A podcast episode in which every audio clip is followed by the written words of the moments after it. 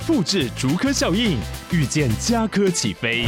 嘉义花园造镇新案 AI 世界城隆重登场，马上把握与嘉科最近的距离。嘉义科学园区无人机产业聚落，华泰名品城打造高铁 Outlet，故宫南院长庚医院县府生活圈 AI 世界城二到三房抢先预约零五三七一七五五五。喜欢就是喜欢，讨厌就是讨厌，不推就是不推。欢迎收听这个我不推。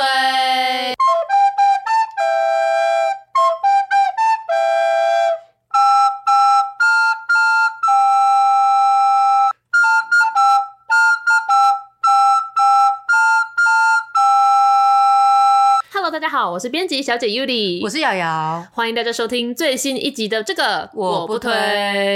哎，我们刚刚在选片头曲的时候遇到了极大的困难，对，因为上一集的下集预告有提到说这集想要录跟科技相关的嘛。对，哎，你确定我们的下集预告大家听得出来我们要录什么吗？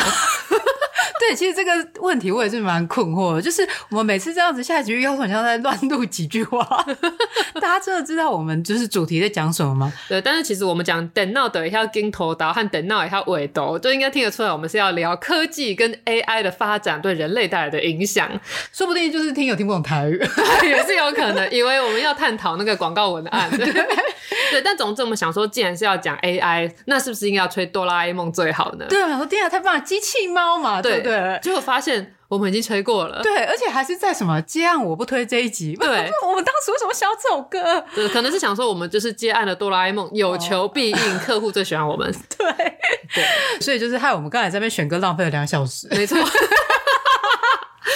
想说，好，那我们来一样找一些这种科技机器人为主角的，好，就想说那就有无敌铁金刚跟科学小飞侠。那我们就去找了片头曲来聆听，唤醒我们童年的回忆。之后觉得无敌铁金刚比较好吹，所以我们刚才就是演奏了无敌铁金刚。好，这是关于我们今天的片头曲。那就接着进入我们今天节目的正题。对，我们为什么会想要来谈科技这个话题呢？其实我们两个科技也不是说什么都很一起走在尖端的，对，没错。有什么好参与这个话题的？是因为这阵子不是那种 AI 画图或者是 AI 聊天的机器人，这个很受欢迎嘛？所以我有时候去参加一些评审或者讲座的时候，就会开始有一堆人会提问我说：“那我身为一个创作者，是身为一个图文作家，对于现在 AI 都会画图这件事情有什么看法？”嗯哼。像我在呃办公室有跟我同事有这样子一个讨论，就是因为我们公司是会做一些视觉的设计嘛，嗯、所以同事就提出了一个问题说：“假如 AI 你只要给他一些指令，他就可以算出一幅图来，那客户真的有需要花到这么多钱来请我们去帮他设计这种主视觉吗？”嗯、他说不定只要下几个关键字，然后给 AI 去画出来，这样就好了。嗯、我们真的有存在的这个价值跟必要性吗？这样子、嗯、就激起了讨论。对，因为就是设计师就是会这样，会觉得北宋啊，对，觉得自己的那个什么呃实力被被轻忽，就好像什么随随便便 AI 就可以取代我们吗？这样子。历、嗯、经一番激辩之后呢，因为我就跟同事我的结论是说，就是如果客户真的觉得 AI 可以取代我们的话，那我们真的只能说就是道不合不相为谋，他就是去用他的 AI 算图就好，因为 AI 本身它其实也是收集大数据，然后去算出来的嘛，嗯、所以它之后在未来的应用上，感觉也会受到因为制裁权的一些可能制裁权也会一些调整了，对，对，因为毕竟它也是取别人的一些创作的东西，然后去整合跟算出来的东西这样子。嗯、那如果客户真的要使用这样子，以后是假如真的发展出一个资料库，就是都是这样子算图的话，对对对，那说不定是我们就变成是在教他下指令，呃，在下指令的，哎，那个名字叫什么？咏唱师。哦 对，那我们可能就是是帮客户下这几个关键字做这个工作的吧？对对对，没错，因为下关键字还是要人类下。对啊，那你如果下错的话，搞不好做出来的东西就不对劲。因为好像说连那个顺序的调整，或是你的语句的用法，都会影响到那个算出来的图。嗯嗯、哦，所以顺序也会影响、哦，好像是。我不知道，因为因为之前有一次我曾经给一个长辈算命，有给同辈看星盘之类的，然后那个算出来的结果啊，就是他们就说我是一个不适合接触新事物的人。就我那时候其实是算我的工作，那因为我之前就是我一直觉得我的正职工作是一个网红图文作家，那可是这个这个工作一直都没有大发，就就是追踪人数什么，就是都停留在一个还好还好的阶段。所以那个时候去算命的时候，那个长辈就跟我讲说，我是一个偏向传统工作的人，然后他说，当有一个新东西出来的时候，你不要急着去接触，因为如果你投入的话，你会很辛苦。所以他就说我适合待在船厂工作。你知道随便这样讲会高兴啊？可是后来我仔细想想，我真的是适合待在船厂的，因为我一直在做出版业，出版业是船厂，非常的传。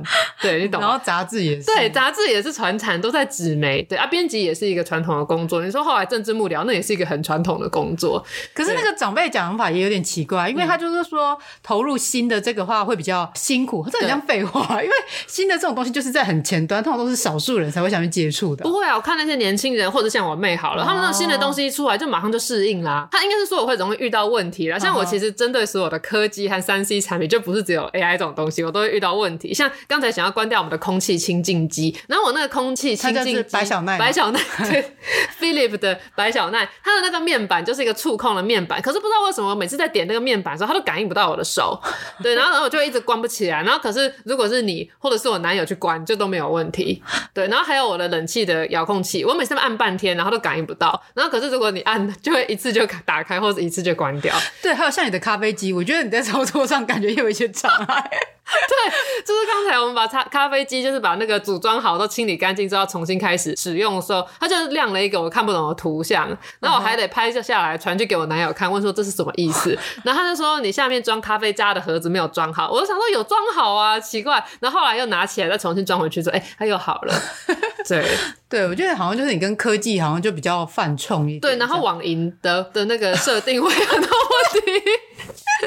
我上次想要用网银绑定我的那个国道 ETC 扣款，然后怎么弄都有问题，对，超怪的。那个玉山那个一直绑不上去，对，然后可是你你你自己弄就可以，对，我用我的账号就可以，我不懂为什么，就是对。你跟科技真的一直处不好，对，没错，好像还有很多哎，很多啊，比如说你的自然人凭证也是，对，没错，啊，一直被锁卡，对，还有我们公司的卡也是，哦，你说工商凭证，对对。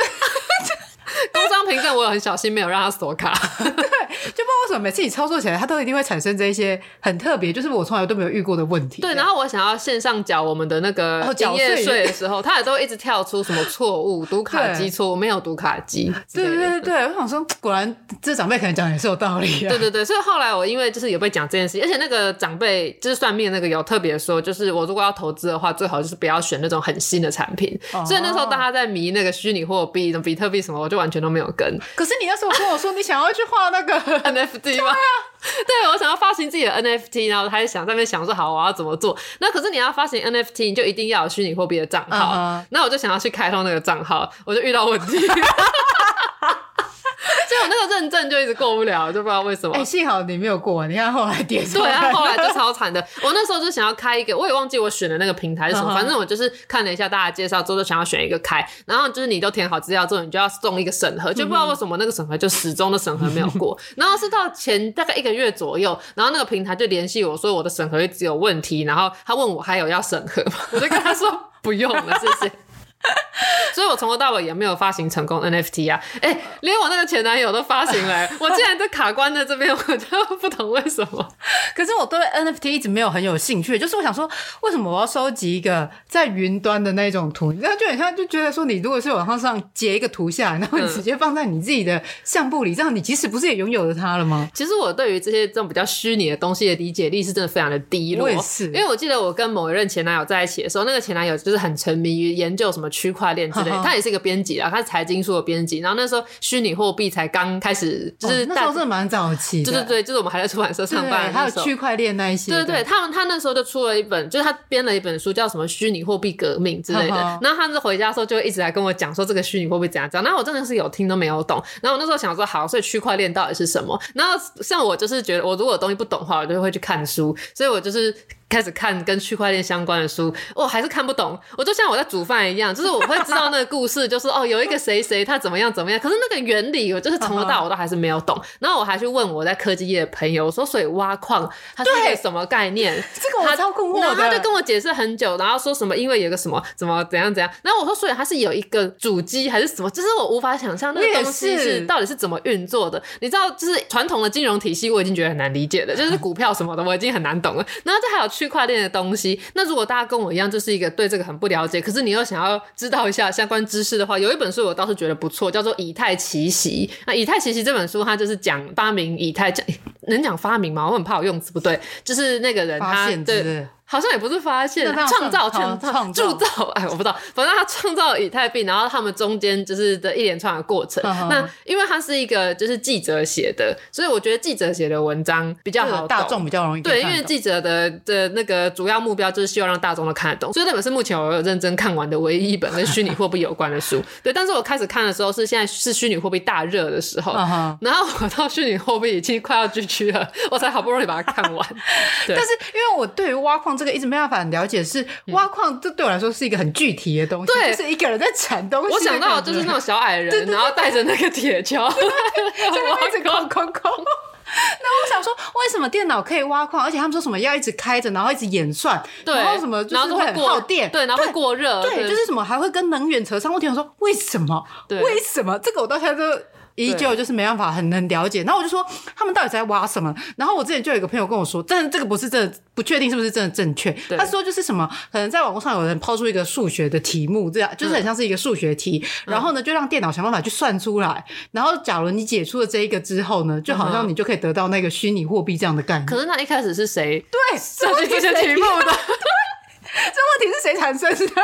对，所以这个世界我真的不太懂。对，我觉得这个虚拟的世界对我来说真的是蛮遥远的，我真的不知道。好了，我们的理解就真的有限。对，我们就是只能用就是大家生成出来的东西，然后使用这样而已。哎，那前阵子那时候不是还有人在就是出了一个考题，说就是总共有二十个人像，然后让你猜说哪一些是那个 AI，哪些是 AI 画的，然后哪些真人画。我有去做那个题目，我大概对一半一半而已。我也是，我好像只对十二题，我错了八题。我说，那 我根本就是等同像用猜的一样嘛。对，可是我觉得。那个很多人打很高分，是因为他们有在 follow 那些 coser，或者是那些是写真女星吗？之类，就是他们是知道那个人是谁，所以才有办法答对。因为像我有答对的，就是觉得看过这个人。然后还有一个地方是我觉得可以看手，哦，因为可是因为那些 coser 的图很多都是精修图，但是通常一般在看是人的手是没有办法被美化，又会藏不住年纪的，所以有时候你脸被精修的很漂亮，你可以看他的手。你知道我那时候判断依据什么？我会从头发看，哦，如果头发看起来有乱乱的，这应该就是真的。那如果发丝很顺的话，应该就是 AI 吧？对，我是都在想说，我们以前拍杂志的时候，我们能够帮我我们的艺人修图修到什么程度，然后哪些东西是不能动的？对，反正到最后我们两个这样子等同还是没有判断出来。对，我们没有判断出来。对然后我也不懂为什么大家要去下那些关键字来画出那一幅图的意义是什么？我觉得那是因为你没有喜欢画画。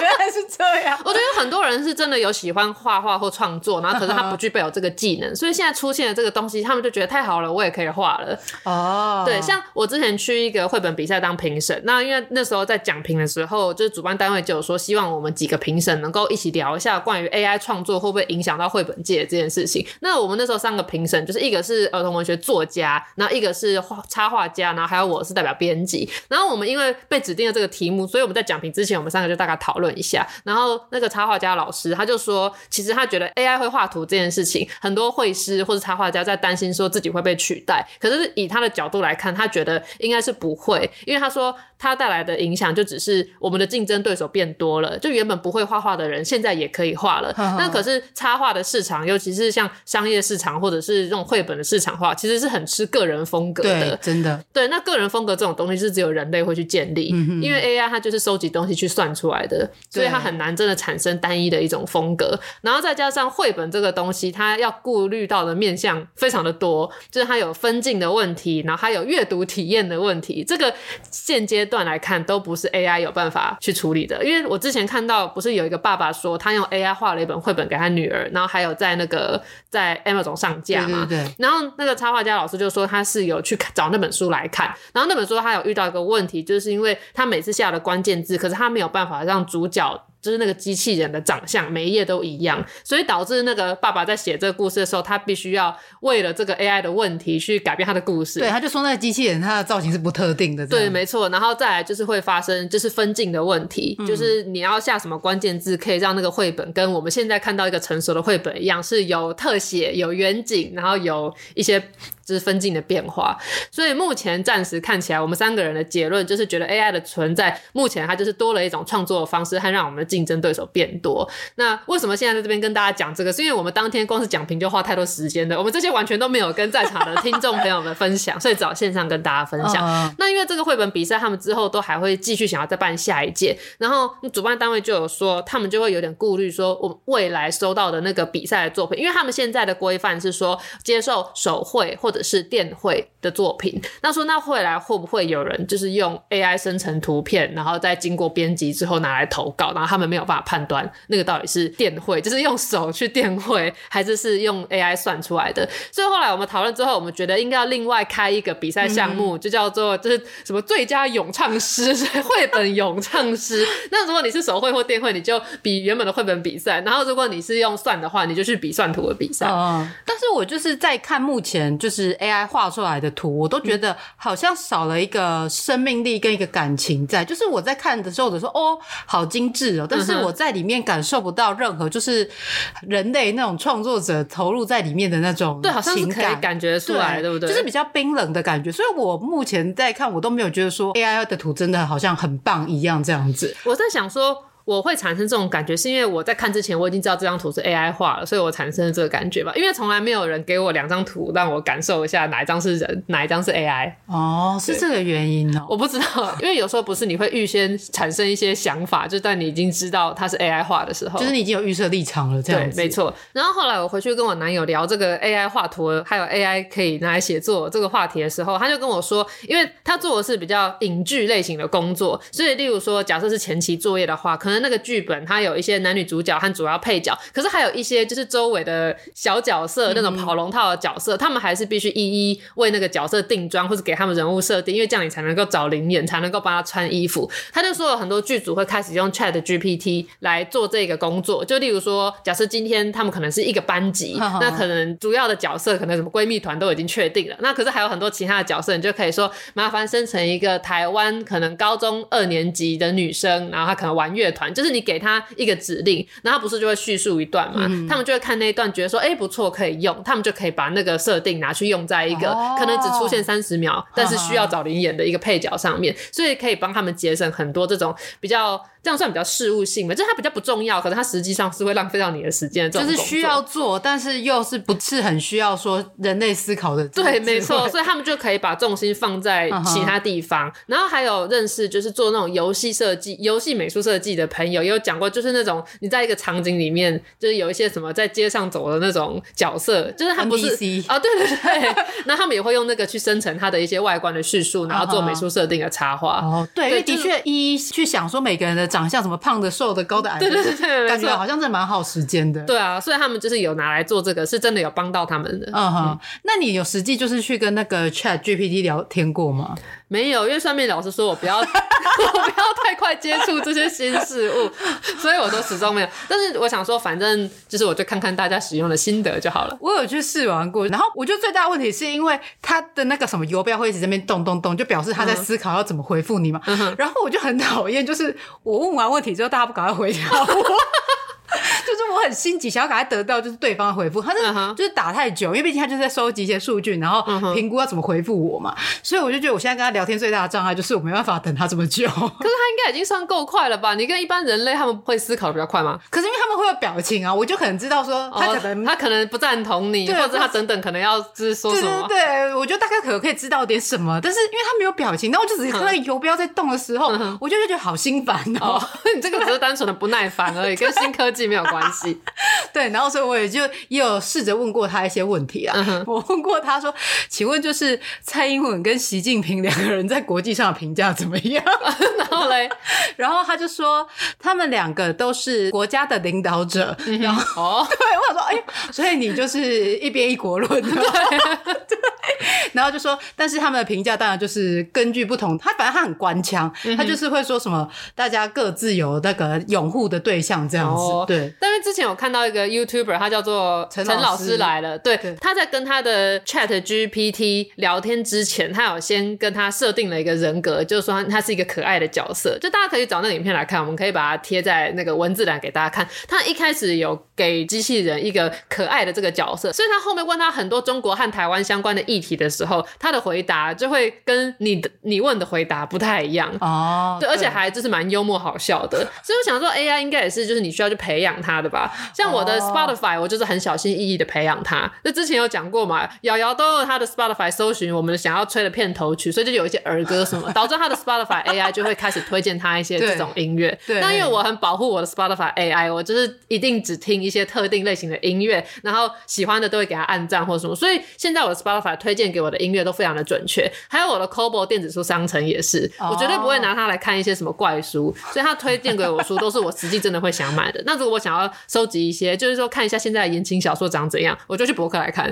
对，因为我很怕我的 c o b o 电子书商城又出现很多奇怪的书。但因为像我的 c o b o 商城的话，因为我几乎都是找跟一些社会学还有女性主义什么相关的书，嗯、所以他都只推荐这些书。哦。你要多方查找。然后我的 Spotify 现在还有遇到一个问题，嗯、就是我之前有一次就是。听了想起一个歌剧的一个、uh. 一个曲段，然后我就想要听到，我就去 Spotify 上面找，就、uh. 就变成就是他在每周五的那个什么 Release Radar，他就会推荐我那个歌剧。Uh oh. 然后因为它里面是会有很多种歌曲嘛，然后有一次就是我跟我同事就是做了那个 iRent，嗯，然后呢我们在开车的时候就说哎想听一点音乐，然后我就用我的手机播，然后我就想说那我就会播一下就是 Release Radar 的新歌哈，嗯，结果他就播到一首歌剧，然后那个歌剧因为我们那时候开在国道上面，然后国道上面前面如果歌剧唱很小声，是不是听不到他的声音？对，对，然后因为歌剧里面它是有剧情的，然后后来就，我同事好像蛮愿意一下。吓到了，所以有差点在国道上面发生一些事故，就是因为被歌剧吓到。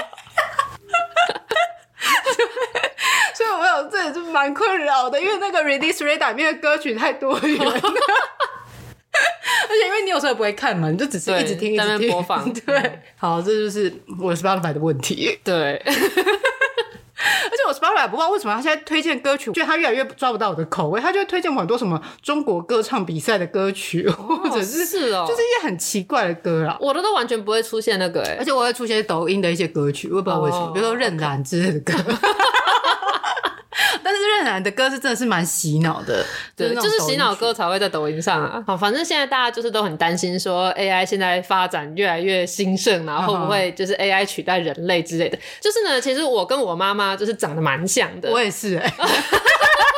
对，而且我跟我妈就是像的程度，就是如果去看我妈在我这个年纪的照片，要不是因为服装的关系，有时候还会分不清楚到底是我的照片还是我妈的照片。那所以呢，每次我妈在 FB 上面 po 了她的自拍照的时候，FB 都会自动把我的名字 tag 在我妈的照片上。但我常常莫名其妙的想说，哎，有人 tag 我，然后就有看是我妈跟她的闺蜜在下午茶的时候，就是她的闺蜜上传照片，然后就 FB 自动就说那个是我，就说这个是你吗？对，这个是你吗？然后这个时候有人新增了一张，好像有你的照片，对对对。然后我就想说，就是我完全不觉得 AI 会取代人类，直到 FB 有办法分辨我跟我妈的那一天到来。之前我也有拍过一张，就是我妈以前大概差不多我那年纪的时候的证件照，跟我的放在一起。嗯，然后我就上传到脸书之后，嗯，大家也都说这两个根本都是你吧。对啊，对，我想说，哎，他应该是因为毕竟我们还是有基因上的一个关系，嗯、所以他感觉好像还是没办法那么容易可以辨别出就是差异性这样。没错，像如果是双胞胎的照片，也不确定他们有办法辨别的出来。但是如果是家人朋友的话，通常还是一眼就可以看得出来。对，因为你会知道他有一些特色是不一样的。没错。那其实我觉得我们的年代真的是历经科技蛮多的一个转变的一个年代。嗯、对对，从以前到现在，因为你记得以前小时候，我们之前不是有提到说我们家都会看报纸？嗯、对，没错。对，所以以前我家有一阵子有订报纸，到后来没有订的时候，其实是假日的时候是会去买报纸的。嗯。然后那时候就可以想说，就是猜猜看，我爸今天会买哪一家的报纸 去。就是他今天会买《自由时报》呢，还是《苹果日报》呢？哦，然后拿到之后开始看的时候，就会想要先看那个副刊跟那个娱乐版，没错 没错。对，而且以前在看电视的时候，不是因为你也不知道电视今天要播什么节目嘛，我们都只能是靠电视直接喂养我们东西，而不是我们主动去搜寻的。所以就是也会在报纸上面看那个节目表，看今天就是会有播什么好看的电影，然后就会对就是晚上的节目有所期待这样子。但现在好像就是失去了这样子的一个乐趣，因为你都直接搜寻你已经想看的东西。对对对对。对，而且就是以前拿报纸的时候，因为我上厕所的时候 很喜欢带东西进去看，谁不是呢？一定要看的。真的吗？可是像有些人他们就说什么这样会便秘，然后就是要赶快上网赶快出来，然后我就很喜欢待在里面这样。可是我通常都是拉肚子的问题居多吧？哦，对对，然后所以呢，我就是会赶快抢我想看的报纸，然后进去厕所里面去。对对对对，就是享受那个在里面蹲厕所看报纸的那个乐趣。对啊，我之前应该有讲过，我们家也是在上厕所一定要看东西，我们厕所里还有个书柜。对，然后我也都会带书进去看。可是你不觉得就是书也会有潮湿，就是它会变得有点皱褶嘛？就假如我直接把那杯子丢在里面的话，对啊，困扰。而且以前因为以前没有手机嘛，所以就是忘记带报纸或者是带书进去厕所里面看的时候，你知道我只能干嘛？看那个洗发精后面的成分说明。我也是这样啊。然后如果那个成分说明那些包装都看完之后，我就开始看地上，因为我们家可能有铺那地垫，我就开始在那边算说，现在这里面有几个方块，然后呢，这里有几只蚂蚁在爬，然后你去拦截蚂蚁，你真的是便秘耶！一般人应该看完一瓶洗发精差不多吧。就是我会一直找东西看，就觉得好像要为为上厕所这段时间带来一些一些乐趣。对啊，所以你说什么知识焦虑，根本就不是因为智慧型手机才有的，我以前就有了。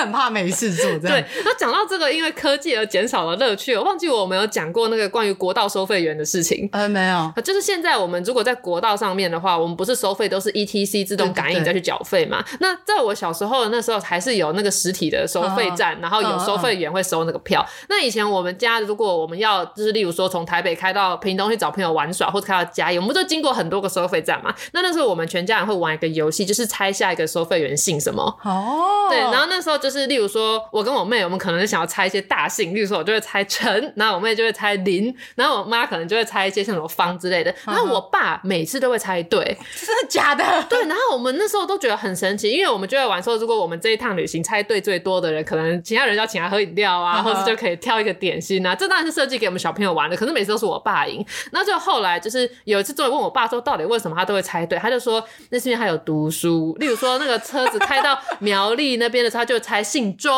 的最多，欸、好聪明啊！那开到新竹，他就猜姓彭，然后就真的都会猜到。然后他就说，就是有一个地方是什么？你爸也是大数据分析师吗？对，没错。那他就说有个地方就是都姓肖，然后有个地方都姓施。他那时候还教我们讲一个谚语，叫做“下头萧一半，鹿港死一半”，就是那个社头的人都姓萧，萧一半，然后鹿港很多人都姓施，就是死一半。对。真的，因为我以前很多来自鹿港的朋友，他们真的几乎都姓施，哎，那边是他们的大姓。而我认识超多就是新竹来的客家人，他们都姓彭，彭多少钱来？对，各地都是会有一些比较属于他们的姓。像我的姓，我姓姚嘛，所以我以前在我们家那个村庄的时候，其实很多人都姓姚，所以我一直以为说姚这个姓很多人有。对，然后后来好像直到台北的时候，大家才说就是他第一次遇到姓姚的人。哦，是的，真的假的？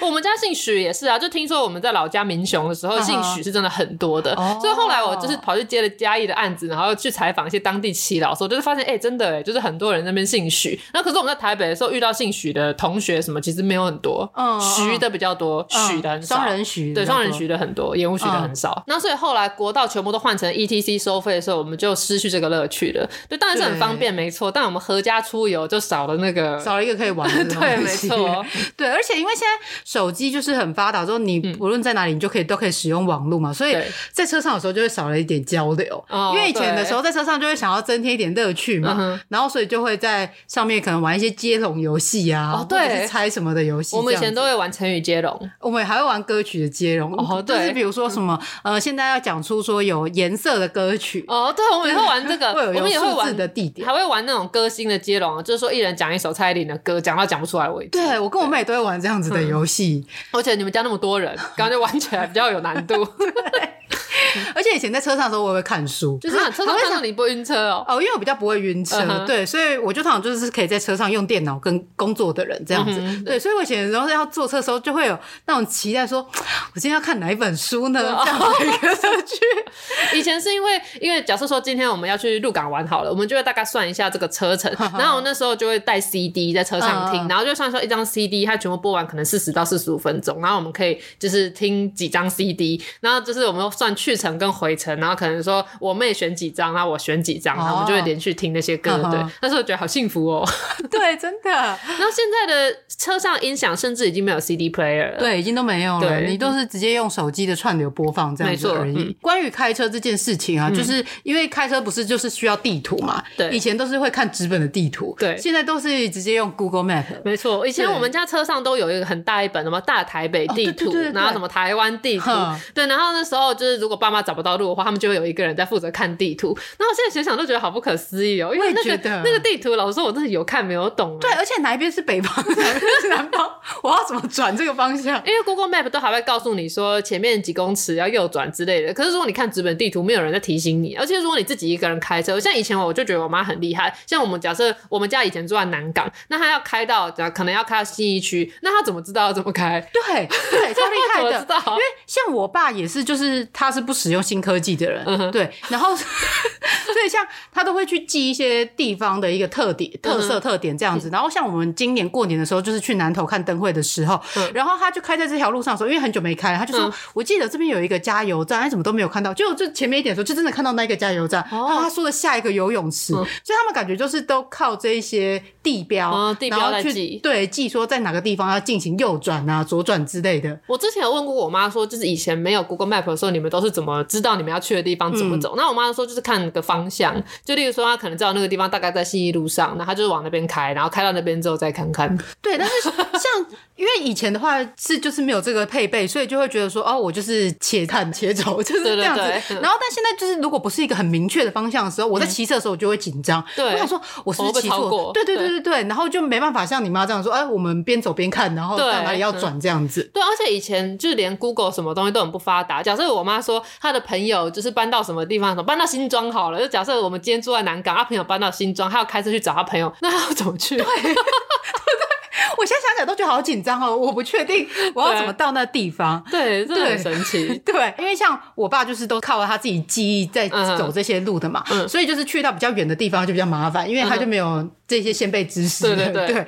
所以有一次呢，就我跟我妹那时候，我们就是要去她的嘉义的大学，嗯、然后我就跟我爸说，不用担心呐，我有 Google Map 看了，跟着 Google Map 走就对了。对，对。然后所以在国道就从彰化上开开开国道的时候，一切都很顺利，没有什么问题。嗯、然后终于到了嘉义，感觉已经快到了，我就跟我爸说，你看。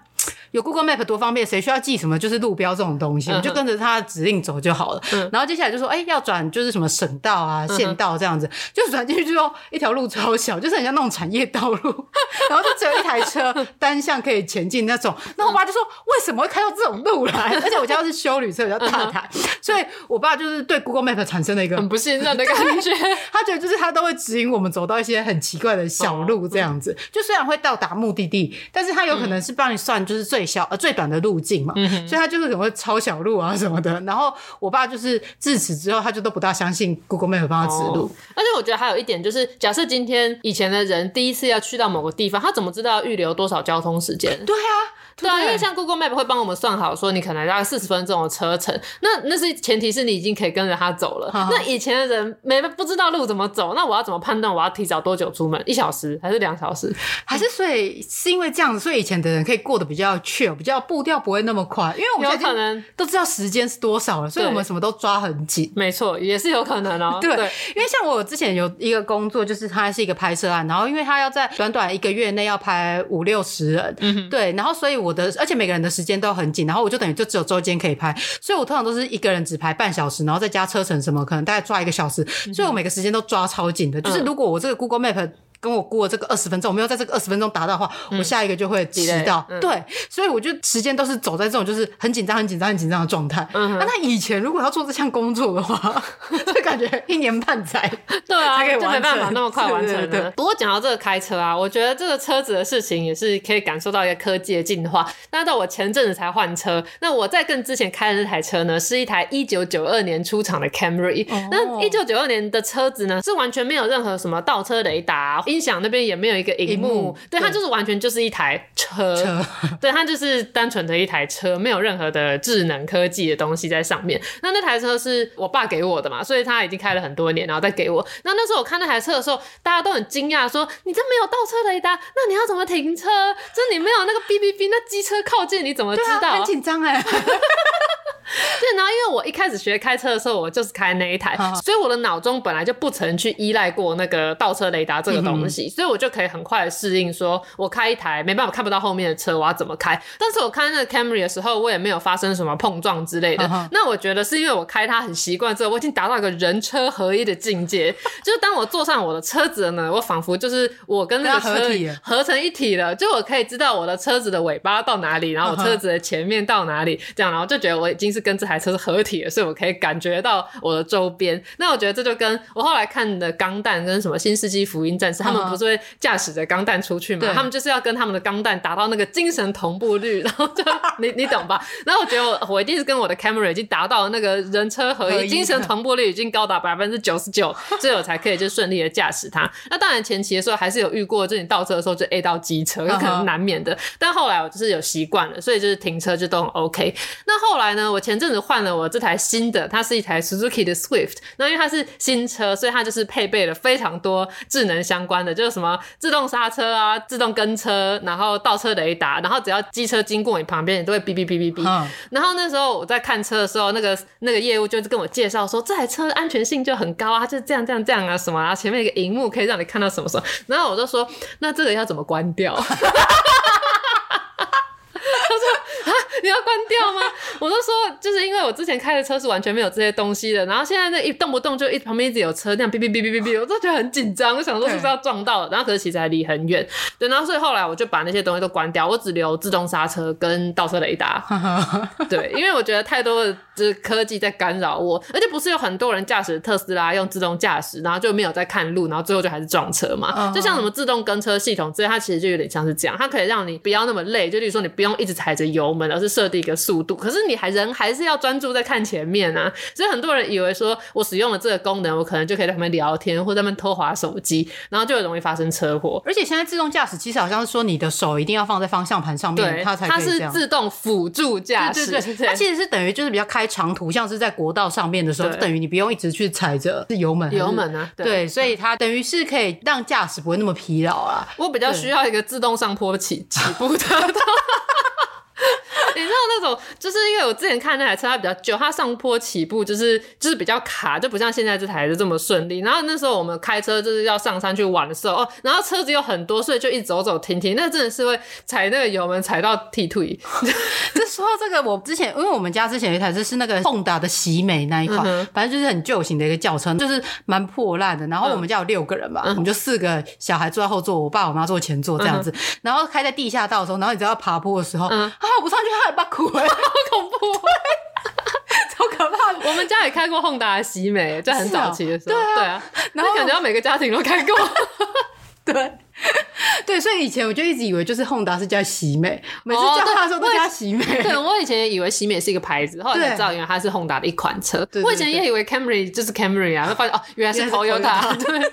所以我那时候换车的时候，我去交车的时候，然后因为就是来帮我处理交车和报废我旧车的是一个很年轻的妹妹，嗯、她那时候就是来看我的车，她就说：“天哪，你这台车竟然完全没有荧幕哎！”然 后我想说什么，意思？对，她说，她说，因为她本来想要跟我讲说，就是因为 Swift 的那个荧幕是比较小的，我记得好像有人坐我的车就说你的车子荧幕很小。然后那个是谁吗？是谁？是我。说他本来想要跟我讲说 Swift 的荧幕比较小之类的，然后我就说没有，原本这台根本就是完全没有荧幕，那还有 CD player，然后在我改过那个音响之前，它也可以听录音带之类的。然后讲到这荧幕的事情，我就想到我之前就是哦我还在骑机车的那个时候，因为就是去修车，认识一些机车行的朋友，我们还有一群人就是骑车去跑山过，然后他们其他人都骑那种大台，然后我骑一台一百 CC 的。我们那时候从台北好像是骑北横吧，然后骑到宜兰去，骑到礁溪，然后又再骑那个九弯十八拐回来。嗯、然后那时候我就是跟完全程，大家都好惊讶，说就是天哪，你竟然可以骑一百的，然后跟他们一起完成这个行程。对，可是我那时候就打从心里没有觉得有什么问题，想说 我不就机车。对然后重点是那一趟旅程中，就是因为他们就是一群喜欢改车玩车的人，所以他们就会聊一些机车的话题。然后他们那时候就在说，他们以前的机车。呃前面的那个不是有那个时速的那个仪表板？仪表板，对，他说以前的机车都是那种机械的仪表板，就是你开多快，那个指针就跑到那个地方。他说，可是现在很多新车它是一晶荧幕的那种仪表板，他说那种仪表板里面是有一个电脑的，然后他说那个时速很可能是快乐标，就是他要让大家不要超速，所以可能你其实其实你你才骑到七十，他就已经显示说你骑到七十五之类的，然后就让你都注意。对，他们说有这个东西，然后名为快乐标。对，那我是没有求证过这是不是真的，可是因为他们是一群机车就是改车的人，所以我想说可能是真的吧。对 哦，我每次骑 GoShare 的时候，每次骑到五十几，我说哇，好像骑很快，因为对，中间骑过来就都四十几，我也觉得。但是我觉得现在就是这种变成液晶荧幕什么之类的新科技，很多很麻烦。就是如果一个零件坏了之后，对，你就是整个上面都要换掉之类的。没错，对，因为像我之前的电脑就是是 Mac Pro 二零一七的版本吧，然后那时候我的荧幕就是下面会出现一条细线，对对对，对，就是好像是它的荧幕那边的电路板有点问题，然后我就拿去就是那个 Apple 一零一那边修的时候，他就跟我说整个上面上层都要换掉，就是呃我的键盘的上面那个盖子那一层上面整个都要换掉，对，所以我上面的贴纸。全部通都不见，就整个我就是上面再接一个新的东西回来。我那时候也是啊，就我那个键盘有问题的时候，我不是去换嘛，也是上面的贴纸就全部都没了。对啊，可是你不觉得这样子很浪费资源吗？就是它其他地方又没有问题。对，没错。对，我怎么不能只把那个小东西换掉？对对对对对。然后是比如像现在手机，Apple 手机你也不可以自己拆开说换电池。以前的话，我买 HTC 的那什么 Incredible S 的时候，我那个电池如果那个蓄电力不足的时候，我就可以在网络上买一颗电池，然后自己换上去就好了。对。现在完全没办法做这些事情。我那个喜欢省钱的前男友，他也是不信邪，就硬要把他的 iPhone 拆开，想要自己修理，就会弄得更糟，最后还直接换一台。对，所以现在就变成这样，我们好像越来越没办法，就是不假他人之手，然后自己处理的感觉。对啊，门槛变高了。对，然后像一些东西，你只要一个地方故障，就真的几乎整台都要换掉。对，新科技其实也是有一些问题在。对，然后而且我觉得现在就是因为科技发达嘛，然后手机大家就几乎都随身有一台那个智慧型手机，不像以前只是是说呃打电话专用，或者是只能打简讯不能上网，还可以玩贪食蛇。对对对，哎、欸，以前手机我最以前第一次拿到手机是那个 Sony Ericsson 的 K 五五零 I，然后就是一台白色的手机这样子，嗯、就是只有按键式的。嗯哼，然后以前的那个游戏也其实蛮精致的。我那时候有在看实习医师，在网络上也可以载到实习医师的游戏，然后我自己在用那种就是键盘，然后这边玩剖开那个香蕉，就是练习手术，然后跟缝合什么的。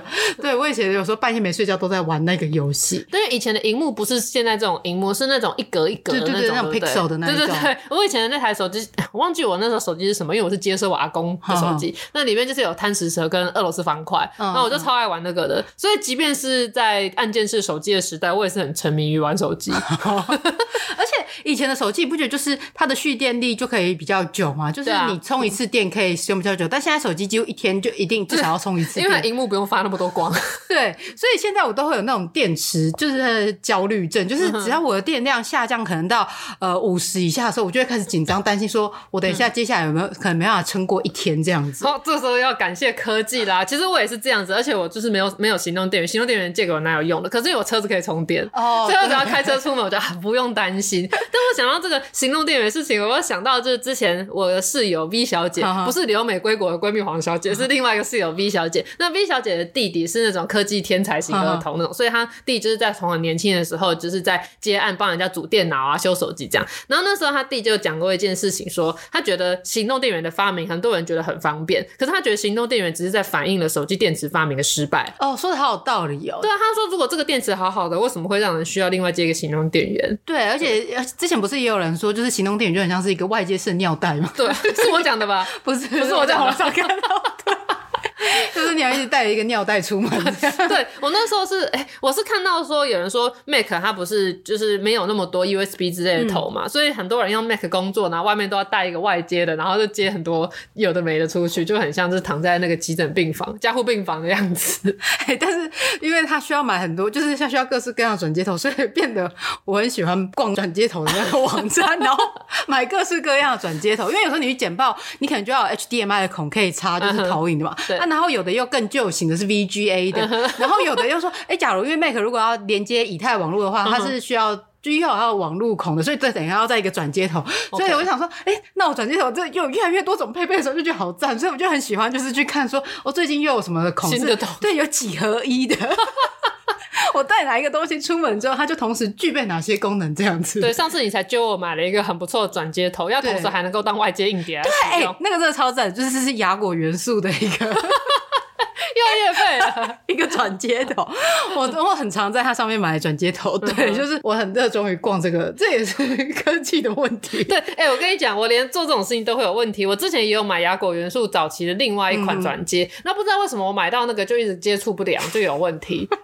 对，好像不是跟你一起买的。对，那好像是你自己买，因为后来是我看到你在用，所以我就自己去订了。然后结果就我的那个就有问题。但是我觉得现在手机其实带给我最大的问题是，就是如果我不滑手机的时候，我会觉得我不知道自己要干嘛。嗯、还有就是我睡觉都变成我一定要是滑着手机睡着，我就是没办法说是躺着然后放空，然后让自己到一个睡着的地步。哎，那你要怎么滑手机滑到睡着？就是一直看，看到看到最后就哎、欸、有点困意了，然后就把手机盖起来，然后就睡觉这样。哦，对，然后我想说这样好像不是很好，对，不是很好。对，但是我我我好像没办法，就是很自然的。就是因为说哦，真的好累，然后躺着就睡着这样。那应该只是就是还没有很累吧？因为我有时候也会滑手机滑到很晚，然后还是很有精神。因为有人好像是会越滑越有精神。对啊，我就会这样啊，所以我都会避免我睡前要滑手机。就觉得说，如果我没有滑手机，我不知道自己要干嘛，我会很紧张。哦，你可以看书啊。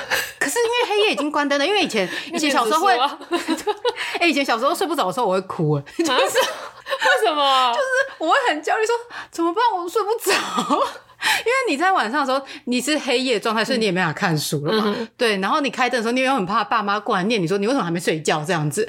对，然后所以我睡不着的时候，我就很焦虑，焦虑，然后就就哭出来这样子。然后现在想说睡不着有什么大不了的，手机拿起来滑，然后 对啊，想睡觉再睡就好了。我记得我小时候真的也有曾经有一次，真的是完全睡不着，然后就是从半夜然后一直躺到躺躺到天蒙蒙亮。然后我那时候我也不知道为什么，我那天也没干嘛，我那时候是小朋友哎、欸，然后可小朋友通常理当到半夜就还是会睡着，就那天精神超好的。然后后来天。有点亮之后，我就开始把我妈叫醒，然后我妈就很可怜，她就很很困。而且我小时候是一个那种精力旺盛的小孩，就是我晚上就死不去睡觉，然后早上要超早就起来。然后这一切就直到国中开始认真上课和读书之后，就变了调，就变成上课都在睡觉。哎、欸，真的、欸，就是、就睡不够，开始。上了国中、高中之后，真的是没办法不睡觉。对，而且我以前小时候就觉得，都每天都好期待一天的开始。那我晚上躺的时候，我就已经期待好，我等一下先来玩七巧板，然后再来我要干嘛干嘛，就是已经想好我一天要玩什么了。而且我小时候是真的会很害怕黑夜的，你就是很怕睡觉时间到，哦，因为我怕我会睡不着。哦。预先担心起来说怎么办？又快要到睡觉时间了，但是我不确定我能不能睡得着，然后我就会很紧张。所以你说睡不着被骂吗？不是啊，我不知道，因为我也不知道我可以干嘛。然后你睡不着的时候，你就开始胡思乱想嘛。嗯，对，然后所以就会很紧张啊。现在就是因为就可以划手机划到睡着。然后比如说现在在捷运上或者是在公车上，如果不划手机，好像也真的也不知道干嘛、欸。对啊，我我很不喜欢有人说什么啊，现在年轻人然后在公车上、在捷运上都一直划手机干嘛？那我想说啊，还没有手机可以划的时候，你们在干嘛？啊，不是也在发呆？哪有差别啊？对，只是我就说，我觉得我好像就是有一个很很严重的，就是没有。看醒着没有看手机就很焦虑，这样我平均一个每天的那个手机使用时间是十个多小时。哇，对，所以就等于是我只要一醒来的时候就开始在划手机，嗯、睡前也是划着划着睡着这样子。就、哦、我的眼睛的那个散光越来越严重。哦，对对对，会这样。那你晚上划手机的时候，你会把灯关掉吗？还是你会开着灯？我会开那个手机，不是有一个什么夜晚模式吗？那没有差别吧？我那时候也是为了要因应晚上划手机，我还买了一个抗蓝光眼镜，然后还装了一个床头小夜灯，是这样我才能够放心的在晚上划手机。因为如果我为了保护眼睛开灯划花要睡觉的时候还要起来把灯关掉。哦，对，很麻烦，不行，很麻烦，对。讲到这个睡觉的事情，我会想到另外一件事情，就是因为我是个很频尿的小孩，所以我常常半夜要起来尿尿。那可是有时候就是我爸妈都已经睡了，然后我要去尿尿。那可是我就不知道为什么，我觉得我必须要告知我爸妈要做这件事情，所以我就会把我妈叫醒，我说我要去尿尿。哎、欸，真的、欸，我不知道为什么小时候真的都会想要尿尿的时候都要去跟妈妈讲，哎，对。然后可是我觉得我小时候我是担心说我妈醒来要是找不到我怎么办，所以我就觉得我要让我妈知道我去哪，那是一种就想要让父母安心。可是我妈就会被吵醒，她就说你要尿尿就赶快去，不用。对对对，妈妈都会说你就直接去尿这样子。对，然后有时候我妈会以为说是我怕黑，还是说要陪我去，我就说哦没有，我只跟你讲一下。那我想说，那 干嘛跟我讲？那我到现在也还是欸，我有时候半夜去尿尿的时候，我会把我男友推起来说我要去上厕所。他就会就说好。哎、欸，说是半夜尿尿这件事情，像我就是我会在睡前，我就尽量不摄取水分，因为我不喜欢半夜起来上厕所。哎、欸，我也是。对，但小时候就是半夜要起来上厕所这件事情，也会造成我的焦虑，就是就我很怕有鬼，因为你知道灯都关的暗暗嘛。哦、对，所以我就是会想说，没关系，我再忍一下，再忍一下，早上就死一到憋尿。对，然后所以就是很长，就是因为忍尿忍到就是哭出来，太可怜了吧？这个讲到晚上上厕所这件事情，就是我因为想说，就是觉得黑黑的很可怕，所以就会开灯嘛。那可是开灯有个问题，就是你上完你眼睛适应光之后，你再把灯关掉，你要走回房间，你又看不到。不到对，对，所以我那时候就发明了一个方法，就是我走进厕所之后，我就闭上一只眼睛，然后就打开厕所的灯，然后我就会一直保持着一只眼睛闭着，一只眼睛的张开方式，直到我上完厕所。然后当我把厕所灯关掉之后，我就张开原本闭着的那个眼睛。那原本闭着那个眼睛没有适应那个光线，所以你在晚上你就还看得到。哎、欸，可是你很厉害，你有办法两眼交叉闭耶，因为我没办法这样，我只能闭单眼，就是真的假的？我没办法像你一样两眼或是也可以用遮着。就是那时候我小时候就很困扰，这个就是你上完厕所回房间，而且因为我家早期在南港住是楼中楼，是有两层楼的、嗯，所以有时候我得去楼下的厕所上。然后我想说，那这样子我这一定要看得到路，对，所以我就是研发了这个方法。哦，我那时候觉得我是天才，哎、欸，这我倒是没想过可以用这一招，对，我还把它传授给我妹。说到这个，因为你知道我家是透天厝嘛，uh -huh. 对，所以就是呃，厨房是在一楼，然后我们睡觉房间是在二楼，嗯，然后就是以前小时候就是除了因为厕所的话是每一层楼都有这样子，嗯，小时候还有一次我印象很深刻，就是因为我不知道为什么半夜醒来我就觉得口好渴，然后很想喝水，嗯，但是因为厨房在一楼，嗯，我会觉得就是走楼梯的过程会遇到鬼，嗯，所以我就不敢下去喝水，嗯，然后我又哭了，口渴而哭，就是因为我不敢下去，我很害怕，嗯，但是我觉得口好渴。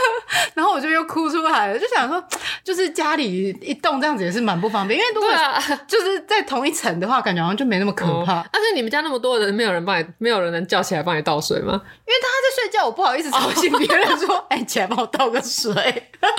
哎，说的也是，对，但我可能就比较没有怕黑这个问题，我只是觉得看不到会踢到东西很困扰，所以我才会研发出睁一只眼闭一只眼的方法。哎、欸，那像你家以前小时候睡觉的时候是会开夜灯吗？不会，我然后有开夜灯我睡不着，对，我受不了。有个光源在那边。我小时候我们家是都会开夜灯，因为我妈可能是怕我们会跌倒，半夜醒来跌倒之类的，嗯、所以小时候我就真的都以为说我一定要开灯才可以睡觉。嗯、但是后来长大之后发现，其实我关灯睡得比较好。对啊，我觉得，而且我不知道是我眼皮比较薄还是怎样，就是我常常觉得开一个小夜灯，然后眼睛闭起来的时候，理当来说眼前应该是一片黑，可是我就可以感觉，对，有个亮亮的东西。然后我以前就是我睡不着的话，我闭着眼睛，你闭着眼睛是不是我不知道会看到一些残影，或者会有一些看到一个杂质，然后想说哇，我闭着眼睛可以看得到宇宙，然后我就会很。专注在观察我闭着眼睛的时候，那个眼前的画面。而且我说还会看到一些什么蓝色啊，然后粉红色，然后有时候是长条的，对，有的是一点一点，我还以为那是只有我看得到世界。我那时候也都这样以为，然后所以我那时候以为说我自己会通灵，我想说我是不是有阴阳眼之类的。而且我记得我小时候，因为我之前应该有讲过，说我的朋友在交流一些就是看到鬼的经验，然后我那时候就觉得说，哎，我好像也看到鬼，就是有些东西飘过去，然后结果后来他就是我眼睛就是有点飞蚊症，因为我眼睛是天生有点弱视，飞蚊症，就是反正就是有问题。然后我常常就看到有个东西从眼前飘过去，就是那个是飞蚊症，你以为你看到鬼，对吧、啊？因为它就都同样一个形状，然后会走。其实现在都还看得到，那个应该是从小到大它就是不会变的一个杂质，在我的眼球里面。OK，对，好，那这跟科技无关。对。其实想起就是小时候怕黑跟睡觉睡觉的事情。那因为后来有一阵我小时候睡不好，所以我们家就装了那个补蚊灯。哦，那捕蚊对，然后有那个紫色的光，哦，主要是那个紫色的光，就会让我觉得就是很影响我的睡眠。我刚才本来想跟你说，那你为什么不用布把它盖起来？想想 不行，它就没有功用了。对，而且后来我就有发现，就是眼罩这个东西还蛮好用的。因为我有一阵子住在宿舍，就大学宿舍的时候，就你没有办法控制你的室友什么时候要关掉他的台灯，你看人家熬夜读书，你能够叫人家不读吗？所以我有一阵子会用戴眼罩睡觉。哦、嗯，但你看，像因为我小时候就是是会有开小夜灯睡觉，所以其实我在灯亮亮的状态，我还是可以睡得着，我就没差。我在教室灯很亮，老师讲课我可以睡着，但是我自己躺在房间开着灯，我就睡不着。那讲到手机，我其实是想要讲说，就是因为我男友他之前读师大嘛，然后他就说他因为大家知道师大夜市不是有很有名的卤味叫灯笼卤味嘛、哦？对对对对。对，然后灯笼卤味早期是里面一个摊子，然后后来他们分家之后变成有一间在转角很大一间的，然后里面还有一间小间的。嗯、就是、啊、哪一间是正宗？嗯，他们都是正宗，只是他们吵架，所以分出来，哦、所以都是同一个，就是同一个家族开的。所以我男友就说，他那个时候，他大学那时候刚开始智慧型手机很普及，然后行动网络也开始普及，所以他们班的同学呢，几乎就是人手都有一只智慧型手机。然后那时候就是年轻人开始会在路上划手机。嗯，然后他说他去买灯笼卤味的时候，那时候就发生老板叫号的时候，有人因为在划手机没有听到，或者是就是排队上前要夹的时候，有人就是在划手机，所以不知道他已经可以往前了。然后后面的人就会说你可以往前嘛之类。然后那个老板就有一次他就很不耐烦，之后就开始突然开始彪骂在那边划手机的师大学生，就好像老板叫号叫了几次之后，那个人都没有回，然后才突然抬起头说哦哦是我这，然后老板就超生气说你们年轻人现在就是一直在划手机，然后就是彪骂了一通子。后来那个在师大学生之间就是有传出来说，就是灯笼卤味的老板很凶，会骂那个在划手机的学生，所以后来大家去买卤味都不敢划手机。那我男友那时候因为他的手机还没有行动网络，所以他其实就是没什么手机可以划，所以他点完卤味之后他就乖乖站在旁边等。然后那老板还说什么像这位同学就非常好，他买卤味的时候就是没有一直划手机，导致就是影响到叫号之类的，所以他说他就是唯一一个没有被老板骂的学生，他就只是因为他没有网络，对，他是因为手机尚未申办行动网络，对。但我发现，就是自从科技变得发达之后，我们都常常都是用用电脑、手机这样打字之后，我发现我写字的能力变弱了。对，就是我上次要好像在标注一个东西，然后我那时候想要写，就是在加入“磅礴”这两个字的时候，哇，他想不会写“磅礴”的“磅”到底是什么字旁的？对，然后我就想了一阵子才写，那我还写错。我怕我怕写成三点水，你想的是滂沱大雨的滂？对，结果写滂，对，我说天哪，我怎么会变成这样？我国文以前很好的，我之前有受邀去参加那个公式的一字千金，然后那时候我们是以编辑的那个，而且他们还把我编列在什么高学历编辑的这一组，然后跟另外一位同行呢，他是台大毕业的，然后一起去参加，哎、欸，我们超快就被刷下来了，因为一字千金它就是关于关于写字之类的东西，然后我们那时候就是很快就输了，然后你是错在什么？就是他那个时候的题目，就是说，例如说，他给你一个假设石头的石好了，嗯、那它是一个部首，等他给我这个十，我我就要马上写出一个字里面是有十的，然后我要再把它给我的队友，他要再加上一个，把它变成在另外一个字，所以它其实蛮困难的嘛，好难哦。对，然后可是不知道为什么其他组，因为其他组他们有一些什么，可能是杂志的编辑啊，或者新闻的编辑啊，或者什么特别年轻的小编，或者反正就是他的每一组编辑都有身份上面的不同这样。嗯、然后结果我跟就是我们这高学历编辑组立马就被淘汰。了，所以我从来没有宣传要我的粉丝或是我们听友去看那集节目，是因为我觉得超丢脸的。然后我就想说，我昔日是字音字形女王哎、欸，然后我去比一字千金，竟然可以立马被淘汰哦，真的是差点哭出来。我想说，因为你那时候之前有跟我讲过你要去录一字千金，可是你后来都没有跟我说什么时候播出，大家可以不用去查找。对，我觉得这科技这导致我们真的不大会写字。对，因为我们通常都直接打出来，然后因为反正它会帮你自动校正那个错字嘛。嗯、对，所以你也不会真的需要去用到手写。所以我觉得以前人写论文很厉害，因为你要自己手写，然后你还要再去查找这些资料什么的。嗯、那我们现在现在做报告，其实你都是在网络上打个关键字，就一大堆东西，几百亿的资料出来，让你可以就是去参考。所以我就觉得现在做学问的难度比以前简单很多。嗯，应该是。像我记得我爸早期在写论文的时候，他还用打字机在写。哦，哎、欸，打字机很难用哎，因为因为你要换那个，对，对，因为我们之前我们家有一张老照片，就是我爸在用老打字机打字，他就说那是他在写他的论文的时候。因为像比如说英打打英文字的话，哎、啊，有时候就是会拼错啊。对啊，对啊，那这样子这个字，他们好像还是有可以把它涂掉的东西。哦，嗯、对对，但是我只是想要讲，我 spelling 也很不 OK。需要靠电脑帮我校正，什么 Grammarly 还是什么东西可以帮你揪出那个文法错误？对对对，对。但是说真的，我觉得这个科技还是有点不够发达，所以当我打我自己的名字许玉里的时候，那个玉都会打错。对，超生气的。我都还要自己去，就是 Apple 的那个什么常用字去设定，说我打 U L 的的 U，，然后的时候，然后他就我的名字。对对对对，对啊，所以我就说嘛，在 FB 能分辨我跟我妈和我打我的名字不用选字之前，我都不相信 AI 会取代人类。这两个这么基本的事情，为什么电脑都做不好啊？对，而且我觉得就是发明产生这个东西，其实是为了辅助我们的生活变得更便利，而不是说谁要来取代谁这样子。没错，应该是说你让生活变得更便利，然后你的智能或是你的天分就可以用在一些更重要、更好的事情上面。对，比如说你要开始做这个 coding 什么这些，其实也是人一开始创造了这一些东西嘛。嗯、对，所以虽然我们可能有一些功能，比如说呃辨识地图的功能会减弱，嗯、对，然后写文字能力会减弱，但是我们可能在其他地方是有强化的。对，例如说，我虽然很少写，但我字就是还是很漂亮，就可能写错字，但是写的很好看，懂吗？我专注于这个文字结构的。是乱讲的，大家 大家不要不要以为是认真，好好写字。对，那可能就说不定我们的联想力就变好，在我们就是要说下什么关键字，可以帮助我们找到更多的资料。对，没错，基本上科技的浪潮是没有办法挡住的。对，对，所以其实真的是没有办法去说我要抵制，或者是我要什么返璞归真。这很难呐、啊，对，我觉得我还是蛮相信，就是人脑，因为人脑跟电脑不同，因为电脑是用数据算出来嘛，但是人脑有时候就是会脑洞大开，对，你就是会出其不意想出一些奇怪的事情，嗯，然后奇怪的内容，这个我觉得是呃 AI 可能没办法做的，对，至少目前是没有，对，说不定我们死之后，对，也许吧，对，对，以前也不知道等到要跟头，对、啊，怎么知道他会分辨呢？对，他会画画。说了这么多，我们的结论就是喜欢就是喜欢，讨厌就是讨厌。不推就是不推，虽然电脑会当画图紧拖刀，但是咱人的头脑出头是一大堆。中文翻译为：虽然电脑会画图、会挑选花生，但是人脑更是花招一堆。